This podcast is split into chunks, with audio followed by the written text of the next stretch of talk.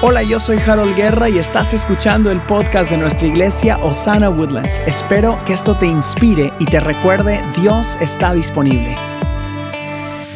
Hoy vamos a continuar nuestra serie que se llama Viviendo como triunfador. Diga eso, viviendo como triunfador. Ayúdame por favor, viviendo como triunfador. Ok, mira esto, haga una cosa conmigo, mira al que está a la par suya, ahí tiene a la par dígale, hoy te ves mejor que nunca. Dígale a alguien, te ves mejor que nunca.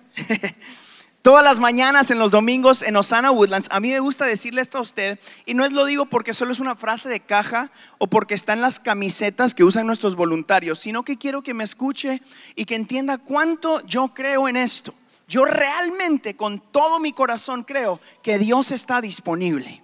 ¿Por qué creo eso? Porque Dios ha cambiado la historia de mi familia, la historia de mis hijos, la historia de mi vida. La pregunta es, ¿estás tú disponible para Dios? ¿Dónde está la gente disponible para Él esta mañana en Osana Woodlands? Que den un gloria a Dios, un aplauso, algo, haga algo conmigo. El día de hoy, el día de hoy vamos a ver qué significa ser una iglesia victoriosa. Ah, para mí era importante cuando empezamos esta serie dijimos qué significa vivir como triunfador en lo personal la primera semana. La, segunda semana hablamos de qué significaba ser una familia triunfadora. Y esta mañana yo quiero compartirle a usted lo que significa ser una iglesia triunfadora. ¿Cuántos quieren ser parte de una iglesia que triunfa en el nombre de Jesús?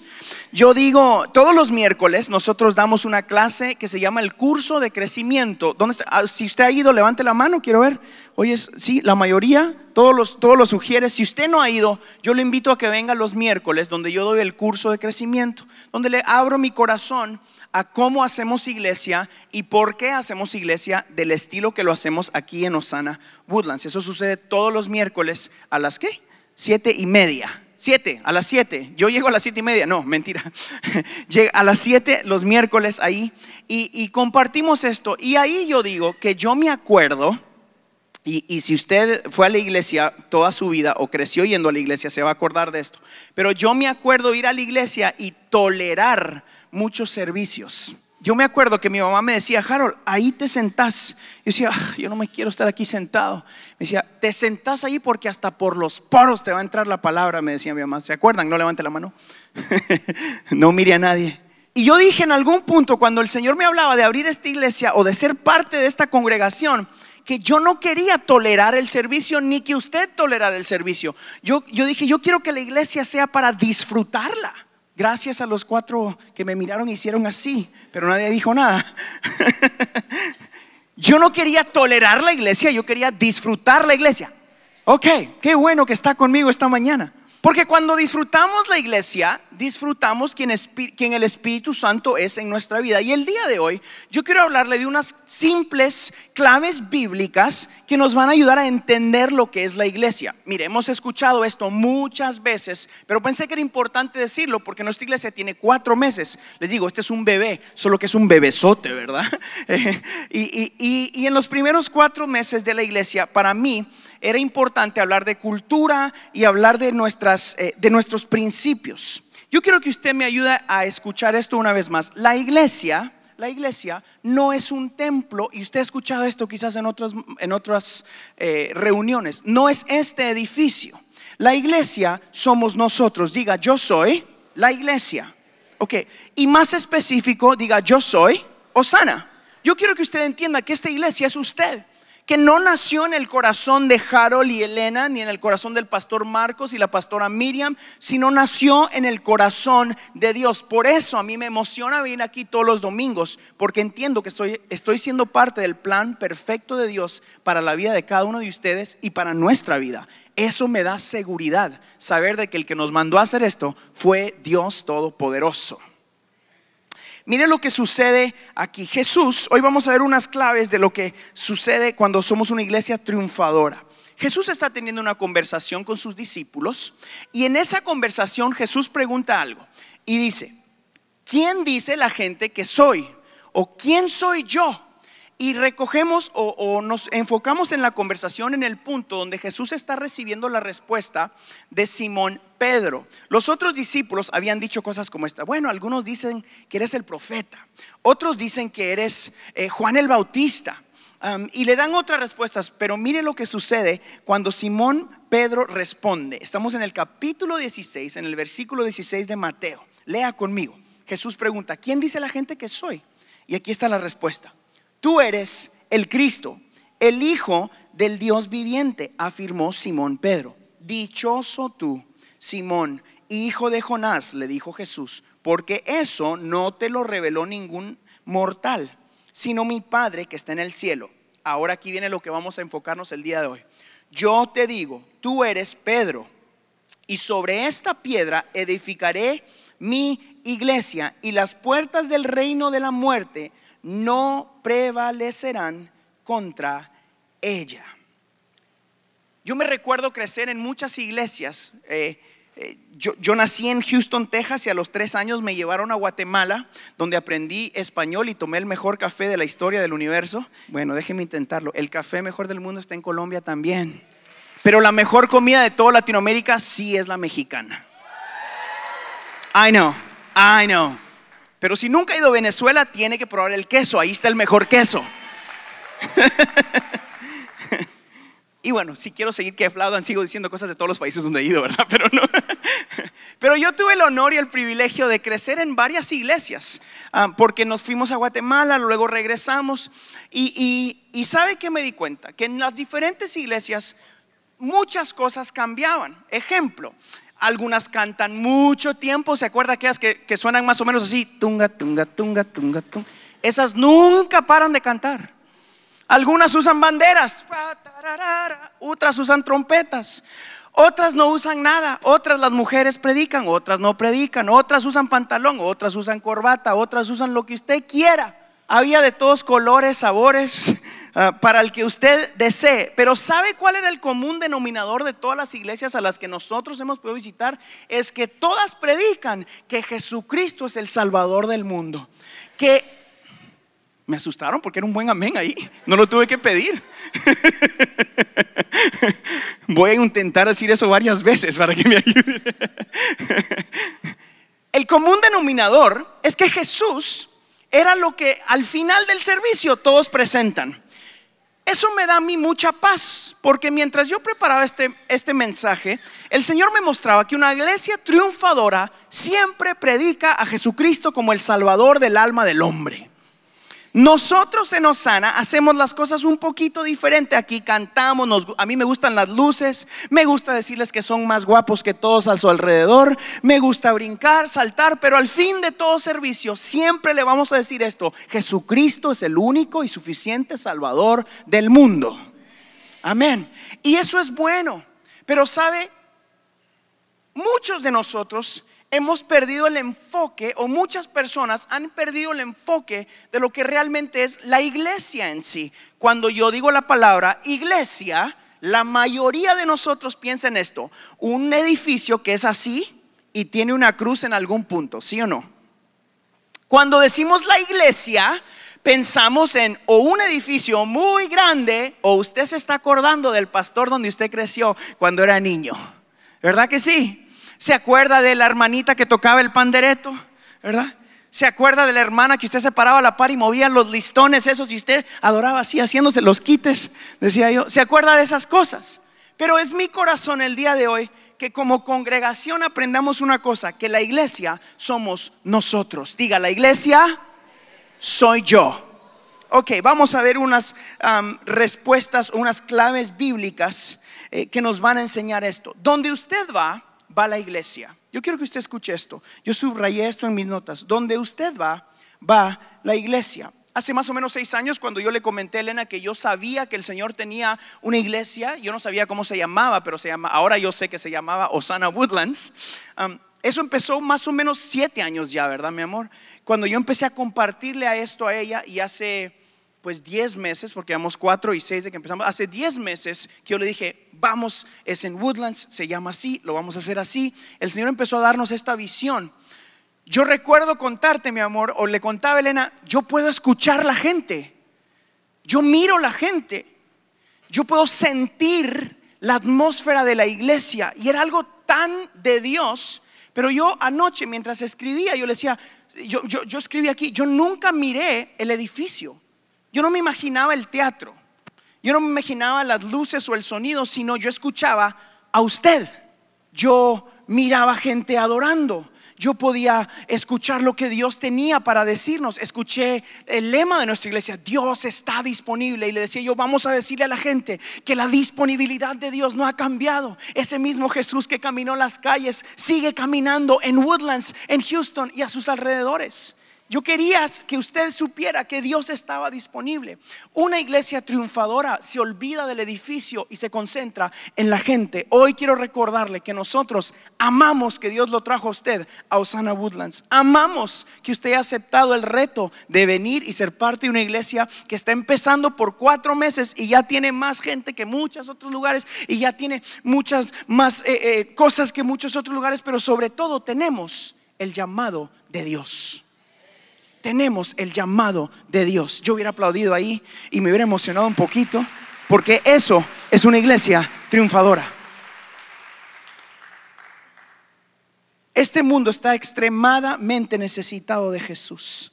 La iglesia no fue idea de un hombre o una organización. Jesús, Jesús mismo fue el que dijo, yo edificaré. O sea, Él es el que da el crecimiento, Él es el que arma todo esto que se llama la iglesia. Mire lo que dice en, el, en, Primera de Pedro, en el capítulo 2, versículo 9 y 10. Esto es cuando Pedro se da cuenta de lo que iba a ser la iglesia.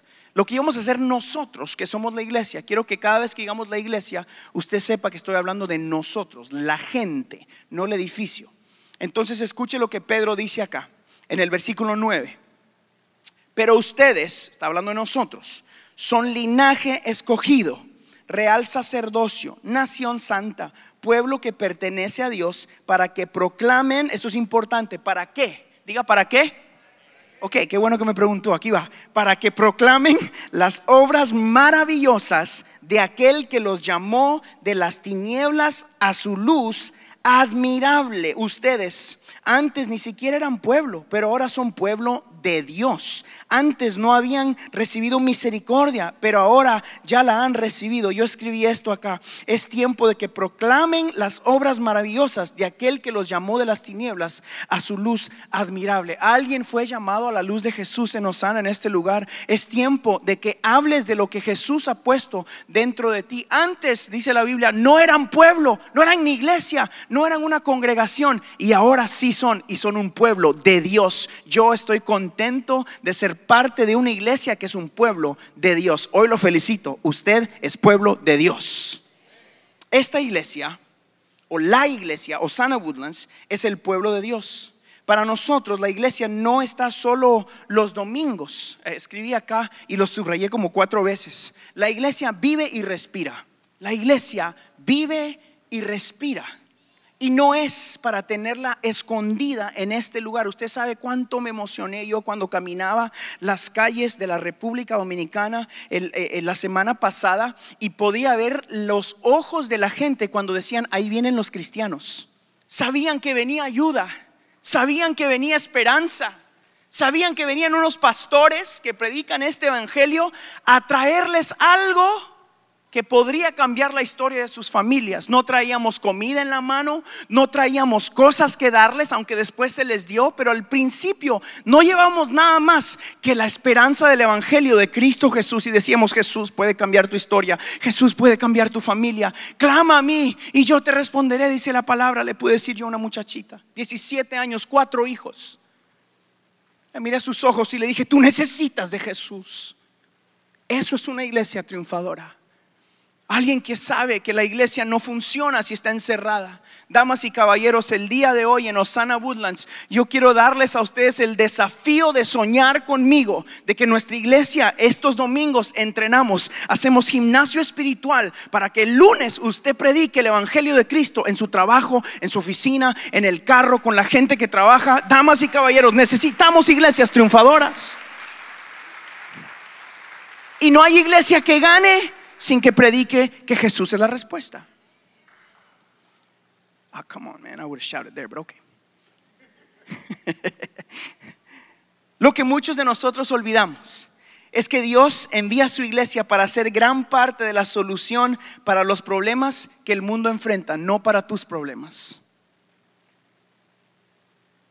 Ay, no, yo sé que eso no es lo más fácil de predicar aquí. Sería mucho más fácil decir, Jesucristo va a arreglar todos tus problemas. Y ahí se aplaudirían más rápido. Jesús sí quiere arreglar tus problemas. Pero mire, yo creo en esto. Yo creo que nosotros cosechamos lo que sembramos, porque está en la Biblia. Si usted siembra esperanza allá afuera, mañana que salga de este lugar, ¿qué cree usted que va a cosechar usted? Esperanza. Si usted siembra finanzas allá afuera, ¿qué cree que va a recibir? Si usted siembra trabajo, esfuerzo, paz. Y ahora les voy a enseñar por qué y cómo usted va a cosechar eso. Pero muchas veces estamos sembrando o no estamos sembrando y solo estamos esperando fruto dentro de la iglesia los domingos. Hey, diga, hey, I know. Venimos los domingos a recibir y se nos olvida dar lo que hemos recibido. Estoy seguro que la mayoría de ustedes que están en este lugar ya tiene a Jesús en su corazón. Espero que sí, si no al final yo le voy a dar a usted una oportunidad. Por lo tanto, usted tiene la respuesta en su corazón y en su espíritu que este mundo está buscando. Usted tiene a Jesús y debe y tiene que compartirlo para vivir como un triunfador realmente.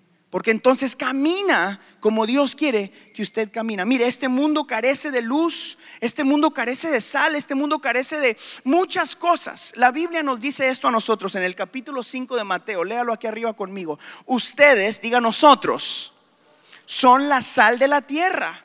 Pero si la sal se vuelve insípida o si no sirve, ¿cómo recobrará su sabor? Ya no sirve para nada, sino para que la gente la deseche y la pisotee. Ustedes, diga nosotros, son la luz del mundo. Una ciudad en lo alto de una colina no puede esconderse, ni se enciende una lámpara para cubrirla con un cajón o con un edificio que se llama iglesia física. ¿Ok? Por el contrario, se pone en una repisa o arriba para que alumbre a todos los que están en esta casa. Hagan brillar su luz delante de todos para que ellos puedan ver las buenas obras de ustedes y alaben al Padre que está en el cielo. Yo creo que Dios quiere que nuestras iglesias sean grandiosas, que hagan ruido, que se muestren al mundo, no que solo estemos aquí diciendo que no nos ataquen, que no nos ataquen, que no nos ataquen, que no nos ataquen. Pregunté yo a la mayoría de ustedes, hicimos, vimos nuestros números. ¿Sabe cómo llegaron como 8 de cada 10 de las personas que han llegado a Osana por las redes sociales? I know. Entonces, ¿sabe qué le dije a mi equipo? Vamos a invertir en hacer ruido. ¿Por qué? Porque está trayendo gente a la iglesia. No solo a esta iglesia, pero está predicando el Evangelio de Cristo Jesús. Nuestra iglesia o una iglesia triunfadora va a ser lo necesario para que más gentes aprendan que Jesucristo es la respuesta para su vida. Una iglesia triunfadora es una iglesia que mira hacia afuera. Una iglesia triunfadora es una iglesia que mira hacia afuera. Mire, yo escribí acá, este mundo está extremadamente necesitados de lo que nosotros llamamos los frutos del Espíritu. ¿Cuáles son los frutos del Espíritu? Jesús dijo, es necesario que yo me vaya, pero les dejo mi Espíritu. ¿Se acuerda de, de cuando Jesús dice eso, verdad? Y cuando nos deja su espíritu, nos deja unos frutos. El espíritu es el consolador. Recibimos consuelo. Pero aparte de consuelo, recibimos los frutos del espíritu. La Biblia en Gálatas lo dice así. Mire esto. En cambio, en cambio, el fruto del espíritu es amor, alegría, paz, paciencia, amabilidad, bondad fidelidad, humildad y dominio propio. Esa es la más difícil de recibir. Oye, no hay ley que condene estas cosas. Escúcheme por favor, ¿qué sucedería? ¿Qué sucedería si el día de mañana usted comparte estas cosas con la gente en su trabajo? Escuche, si usted comparte amor, si usted comparte alegría, mañana levántese y vaya y haga a alguien reír ahí. Comparta paz que usted ha recibido a través de Jesús. Comparta paciencia, amabilidad, bondad, fidelidad. Sea humilde y domínese a sí mismo cuando esa persona eh, haga lo que a usted no le guste que haga, que siga haciendo todos los lunes. Dominio propio. Y extienda los frutos del Espíritu. ¿Qué sucedería? ¿Sabe qué sucedería? Se preguntarían, ¿por qué? Y el por qué es porque Jesús te está dando los frutos a través de su Espíritu. Una iglesia triunfadora comparte lo que le está sucediendo. Mi pregunta es, ¿qué te está sucediendo? Una iglesia que gana en Cristo Jesús es alguien que comparte lo que le está sucediendo. Pero ¿qué te está sucediendo a ti? Sabe, cuando yo yo creo que cuando no podemos decir o experimentar estos frutos es quizás que no estamos sembrando lo correcto. Estamos solamente recibiendo. Pero alguien que no da no va a poder cosechar y no va a poder triunfar en el nombre de Jesús, porque Dios es un Dios de principios. Y el que no siembra no Así funciona lo que estamos aprendiendo. Una iglesia victoriosa siempre está corriendo detrás de los frutos del Espíritu para compartirlos con aquellos que tanto lo necesitan. Una iglesia victoriosa es una iglesia que está siendo parte del cambio de la eternidad de las personas. No solo es un lugar de refugio para ti. Míreme acá. Yo entiendo que la iglesia es un lugar de refugio para muchos de nosotros, para mí también. Entiendo que usted durante la semana está luchando y usted dice, Harold, tú me estás pidiendo que yo vaya y dé paz. Si tú supieras con quién yo vivo, no lo mires si está la par suya, míreme a mí. si tú supieras con quién, si tú supieras cómo le saben los frijoles a esta mujer, no tuvieras paz tampoco, Harold. Y vengo a la iglesia como que apenas llegando, ah, ayúdenme acá. Y por eso vengo yo y digo, pasen adelante, Dios quiere tocarte, Dios quiere restaurarte y todos corremos al altar, ¿verdad? Ah, ayúdame a mí, Señor help me. Entiendo eso. Y me alegra el corazón pensar que Osana Woodlands es un lugar de esperanza y de refugio para ustedes. ¿Cuántos están agradecidos por eso en su vida? Entiendo que tus hijos, allá tenemos casi 100 niños todos los domingos, a veces 150 o algo así. Es un chorro de niños allá, ok, no sé ni cuántos son, es un montón. Usted los conoce porque son suyos, ¿verdad?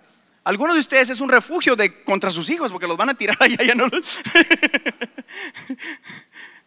Me alegra el corazón que la institución de la iglesia, que la organización de la iglesia ofrece un lugar de refugio. Pero entiéndame por favor, en el capítulo 2 de Hechos, o en el 1.9 más o menos, cuando empieza, cuando empieza la iglesia, antes del día de Pentecostés, y Jesús empieza a decir, ustedes son la iglesia allá antes de que suceda la primera reunión, en el capítulo 2 de Hechos sucede la primera reunión de la iglesia. No existía un edificio. Era un grupo de gente, por eso se llama congregación. Yo sé que cuando pensamos en congregación ahora nos han cambiado el chip y pensamos en, en, esto, en, en el edificio, ahí nos congregamos. Pero realmente congregación, la palabra congregación es un grupo de gente que se congrega, ¿ok? Con un mismo propósito. ¿Está conmigo, verdad? En el capítulo de Hechos sucede la primera reunión de la iglesia victoriosa y se convierte en tres mil personas. Porque Pedro se para ahí y dice, hey, Jesucristo sí era quien dijo que era y ustedes lo crucificaron. Y murió por ustedes, pero resucitó y ahora está a la diestra del Padre. Y, les da un mensaje y se convierte en tres mil personas. Esa fue la primera reunión de la iglesia. Y después iban agregando más y más y más. Pero no existía un edificio, sino que Jesús les dijo, cuando, cuando, cuando habían hecho iglesia o cuando querían hacer iglesia, lo que sucedía era que un montón de gente aprendía el mensaje, aprendía esto y se iba a continuar predicando el Evangelio. Yo sueño con que usted se convierta en el mejor predicador de toda su oficina. Yo quiero tener un montón de gente predicando el Evangelio. O es más, les soy, soy honesto. Puedo ser honesto, ¿verdad? Como soy todos los domingos. Por eso pusimos aquí, mire, Dios está disponible, porque si no saben decirle nada a la gente, yo quiero que usted le diga a la gente mañana, Dios está disponible. ¿Sabe qué sucede cuando usted dice eso? A ver, explícame. ¿Qué quiere decir eso? A la gente se le ha olvidado la disponibilidad de Dios. Empiece con eso mañana. Le prometo que funciona. Y luego usted lo único que tiene que hacer es compartirle lo que Dios está haciendo en tu vida. ¿Qué ha hecho Dios en tu vida? Alguien ha sido bendecido por Dios en su vida en este lugar. Esa es la mejor manera de predicar. Compártale a la gente una iglesia triunfadora, está llena de gente predicadora. Hable con alguien de lo que Dios ha hecho en su vida. Los frutos del Espíritu son algo que la gente necesita muchísimo en estos tiempos. La gente necesita la esperanza de Cristo Jesús. Una iglesia victoriosa entiende el poder del nombre de Jesucristo que no predicamos a un Dios que está muerto, que no predicamos a un Dios que solo aprendemos en las historias, que no predicamos al Dios de nuestros papás o de la hermana que pasaba aquí al frente, ¿se acuerda? Hermanos, no escuchen mi voz, escuchen la letra de esta canción. ¿Se acuerdan? Ah, ¿verdad? Por eso se ríen, ¿verdad? y pasaba con una hojita, ¿verdad? No escuchen mi voz, hermano. Yo siento, mejor léalo, no cante, por favor, hermana. Qué bueno que nosotros no hacemos eso, ¿verdad?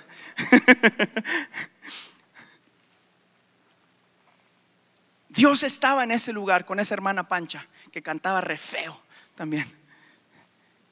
Y estaba disponible ahí. Dios estaba disponible con tus papás y Dios está disponible contigo también. Esta mañana es mi corazón que al final de este servicio sucedan dos cosas. Número uno, si usted no conoce a Jesús, que conozca a Jesús como el dueño y Señor de su alma. Si te alejaste de Jesús, que regreses a los caminos del Señor porque Él está corriendo detrás de ti. Y número dos, que nuestra iglesia, toda esta iglesia, salga de este lugar pensando, yo soy Osana Woodlands, yo soy la iglesia de Cristo, yo tengo el poder del Espíritu Santo y yo soy la respuesta que Dios tuvo para que este mundo recibiera esperanza. Lo escribí así, escuche por favor. Tú eres parte del plan perfecto de Dios de redención para este mundo. Tú no eres parte de solo un montón de gente que necesita ayuda y que está buscando refugio en un edificio o con un pastor o con un líder. Tú eres parte de la respuesta de Dios para este mundo. Una iglesia en la tierra triunfadora está llena de personas que entienden que si ellos no hacen nada, alguien se va a morir y se verá el infierno. I know that's not easy to preach. Yo entiendo que eso no es fácil. Pero ¿qué sucedería si usted mañana se despierta y dice, si yo no hago algo, alguien se va a morir? Sin esperanza de Cristo Jesús. Porque damas y caballeros, yo sigo creyendo que existe un cielo y existe un infierno, que existe Jesús que nos dio acceso a la vida eterna y fuera de Jesús nadie podrá ver al Padre, dice la Biblia. Y una iglesia triunfadora predica eso. Jesucristo es el camino, la verdad y la vida y fuera de Él no hay entrada a la vida eterna. That's what I'm going to preach. Y espero que usted se mire a sí mismo como la iglesia. Ay, pastor, es que yo no sé mucha Biblia. Usted porque estudió Biblia. Ok, ya te di las claves. Dios está disponible. Jesús puede cambiar tu vida. Go preach. Mire lo que la Biblia dice en Gálatas. Ah, en Romanos, perdón. En el capítulo 1, versículo 16. A la verdad no me avergüenzo del Evangelio, pues es poder de Dios para qué? Para la salvación de todos los que creen, de los judíos primeramente, pero también de los gentiles. La palabra de Dios es poder para salvación. Una iglesia que triunfa o que gana, o una congregación de gente que triunfa, sabe esto, que lo que tienen es poder para salvación a causa de tu salvación y relación con Cristo, encuentras refugio, encuentras salvación, encuentras bendición. Pero lo primero que la gente tiene que saber cuando conoce de ti o conoce de nuestra iglesia es, necesitas ser salvo, Jesús salva la vida de las personas. ¿Sí? Ok, miren esto. No sé qué pienses cuando escuchas la palabra iglesia, pero espero que después de este mensaje sepas esto. La iglesia, la iglesia no es visión de un hombre. Diga, no es visión de hombre. La iglesia no es una denominación. Aunque hay denominaciones y algunas son muy buenas, algunas no muy buenas. La iglesia no es idea de un grupo de personas que dijeron, bueno, vamos a juntarnos y, vamos a hacer una reunión de gente y les vamos a decir cosas bonitas. La iglesia es idea de Dios. Y empezó como un movimiento en el, libro de Hechos. Y ese movimiento es el que está cambiando la tierra. No hay ningún otro movimiento que haya tardado tanto, que haya impactado tantas vidas. ¿Sabe por qué? Porque la iglesia está viva y respira cada vez que usted vive y respira. Mañana cuando usted se despierta, despierta la iglesia. Y cuando usted no haga nada, la iglesia no está haciendo nada. Qué responsabilidad nos ha dado Dios el día de hoy para entender cómo vivir como triunfador, como parte de la iglesia. Es necesario que tomemos la responsabilidad de decir, yo soy la iglesia. Diga conmigo, yo soy la iglesia. Dígale a alguien a la par suya, tú eres la iglesia. Tú eres la iglesia. El triunfo en la iglesia se encuentra en predicar que Jesús está vivo. Ayer Ayer yo estaba tratando de ser lo más intelectual y teológico posible. Leí la historia de la iglesia, estudié otros predicadores que predican sobre la iglesia, me fui a leer el capítulo de Hechos, escuché prédicas sobre la iglesia y al final me di cuenta de una cosa. Una iglesia que triunfa predica a Jesús. Y dije, así tan fácil era la cosa, ¿para qué leí todo esto y estudié todo esto? y el Señor me dice, sí, una iglesia que triunfa es una iglesia donde la persona que está aquí y las personas que están allí predican, Jesucristo es la respuesta para este mundo. Así y solo así vamos a triunfar. ¿Por qué no aplaude a Jesús si puede conmigo, por favor? Ok, saque su celular. Tengo tres simples consejos que usted puede aplicar mañana. Usted sabe que a mí me gusta darle algo que pueda aplicar el día de mañana. Antes de irnos, tres cosas rapiditas. ¿Cuántas? Ok, número uno, apunten su celular o apunten en la frente de su esposo o de su esposa ahí a la par, apunten en algún lado. Número uno, conoce tu llamado.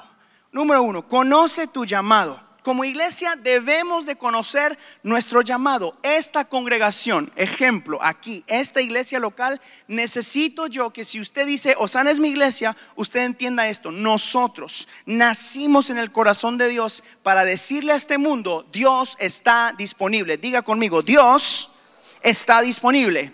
Bienvenido, puede predicar en nombre de Osana. Vaya y dígale a alguien, Dios está disponible. Necesitas conocer tu llamado. Necesitas conocer cómo o qué parte, eh, cómo predica la congregación donde tú estás. Nosotros no vamos allá afuera a juzgar a la gente o apuntarle con el dedo o a decirle estás bien o estás mal, aunque algunos están bien y algunos están mal. Nuestra visión no es esa. Nuestro corazón es decirle a este mundo que Dios está disponible para cambiar la historia de su vida y de su familia. ¿Ok? Entonces debemos conocer nuestro llamado. Es tiempo de que conozcamos el propósito de Dios para nosotros. Él tiene un llamado para ti específico como parte de esta iglesia. Si usted, si usted dice aquí y, y está aquí en Osana, Dios tiene un llamado para ti. Yo lo animo a que venga al curso de crecimiento los miércoles. Eso lo enseño yo. Es una clase pequeña donde yo le doy la mano, le doy un abrazo a usted y le pregunto, ¿quiere usted ayudarnos a alcanzar más gente para Jesús? Sea parte de la visión de la casa. Así que debes de conocer tu llamado. La Biblia lo dice así en el capítulo 15 de Juan. Dice, no me escogieron ustedes a mí, esto es Jesús hablando, ¿ok? Sino que yo los escogí a ustedes y los comisioné o los mandé para que vayan y den fruto, un fruto que perdure. Así el Padre les dará todo lo que pidan en mi nombre. I know. Qué buena palabra esa, ¿verdad? Él nos llamó a nosotros, no nosotros a Él, y nos mandó a que demos fruto. Si usted ya llegó a donde Dios lo llamó, ahora es tiempo de que dé fruto. La semana que viene tenemos un invitado. Evan Kraft va a cantar aquí. ¿verdad? La semana que sigue viene el, nuestro tío o familiar, Coalo Zamorano, va a estar predicando y cantando acá. Y la que sigue, el pastor Marcos Witt va a estar aquí predicando el Evangelio. ¿Cuántos saben que eso es una bendición de Dios? Hay un montón de gente que quisiera tener todos esos por, por, allá. Nosotros aquí ellos me llaman a mí para venir porque son mi familia, entonces tienen que venir.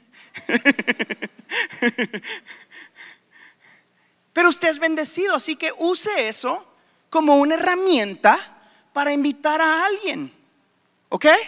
Entonces, esta semana invite a alguien y diga, ¿quieres escuchar a Evan Craft la semana que viene? Ven a Osana, iba a cantar ese loco. Y si es chavita o es soltera, dígale, ¿quién quite se enamora de ti, se casa contigo? Tócalo, Padre.